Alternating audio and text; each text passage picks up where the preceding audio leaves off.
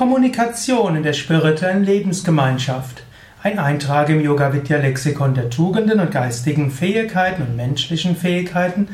Eine Ausgabe des Lebensgemeinschaftspodcasts von Yoga Vidya. Kommunikation kommt von Communion, das heißt gemeinsam. Kommunikare heißt kommunizieren. Kommunikation heißt miteinander sprechen, miteinander in Kontakt treten, letztlich auch Gemeinschaft gestalten. Der Mensch ist ein sogenanntes Zoon Politikon, hat Aristoteles gesagt, ein geselliges Wesen. Er will gerne mit anderen zusammen sein. Und so ist Kommunikation etwas, was das Zusammensein von Menschen gestaltet.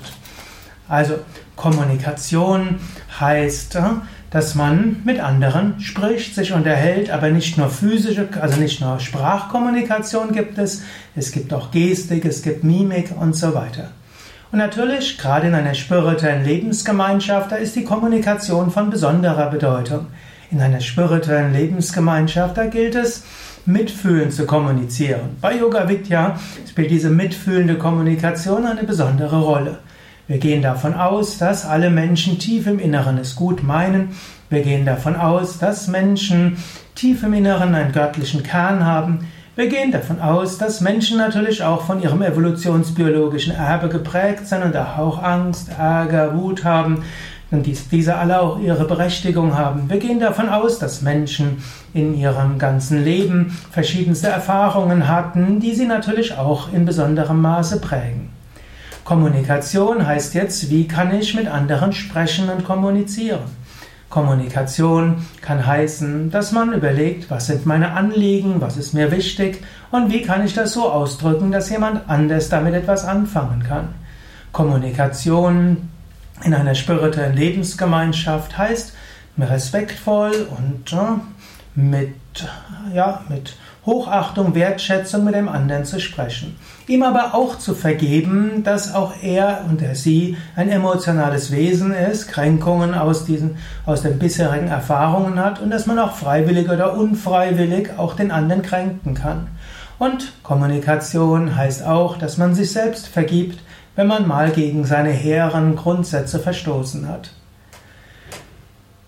Wenn man in einer spirituellen Lebensgemeinschaft lebt, ist eben wichtig, zum einen, dass man sich selbst um wertschätzende Kommunikation bemüht, aber dass man nicht erwartet, dass alle anderen das so sind. Es gibt manchmal Menschen, die kommen in unsere Yoga Vidya Lebensgemeinschaften hinein, sagen, ihr kommuniziert überhaupt nicht wertschätzend. Wie ihr mit mir kommuniziert, das ist unmöglich. Ist das jetzt eine wertschätzende Kommunikation? Von anderen zu verlangen, wertschätzend zu sein, aber selbst nicht zu sein? Wir sind alle Menschen. Wir sind nicht vollkommen. Die Yoga Vidya Lebensgemeinschaften sind nicht vollkommen. Aber wir bemühen uns um eine gute Kommunikation. Und es ist immer auch die Frage, wie viel Kommunikation. Bei Yoga Vidya zum Beispiel gibt es viele Rundmails, zum Teil mehrere am Tag. Es gibt wie eigentlich fast überall in der modernen Welt eine E-Mail-Schwemme. Aber andererseits oh, könnte sagen, machen wir doch weniger E-Mails. Aber andererseits auch ein Bedürfnis, über alles etwas zu erfahren. Wir bemühen uns auch um eine ziemlich offene Kommunikation. Aber manchmal muss man auch die Privatsphäre von manchen Menschen schützen und wird deshalb auch nicht alles sagen. Also wie, ein, wie offen eine Kommunikation ist, ist auch manchmal nicht so einfach. Gut, und manchmal gilt es auch juristische Gesichtspunkte zu berücksichtigen.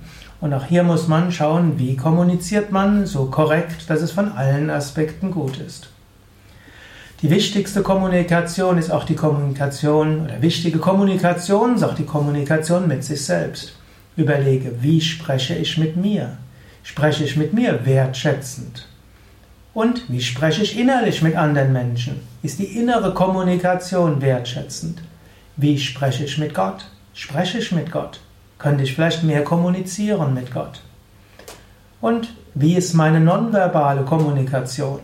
Lächle ich Menschen zu? Nicke ich ihnen zu, wenn ich sie sehe? Das ist mein großer Tipp, ist immer, wenn du jemanden siehst, schau ihm kurz in die Augen und lächle ihm zu. Ja, das waren einige Gedanken zum Thema Kommunikation in der spirituellen Lebensgemeinschaft. Mein Name ist Sukade von www.yoga-vidya.de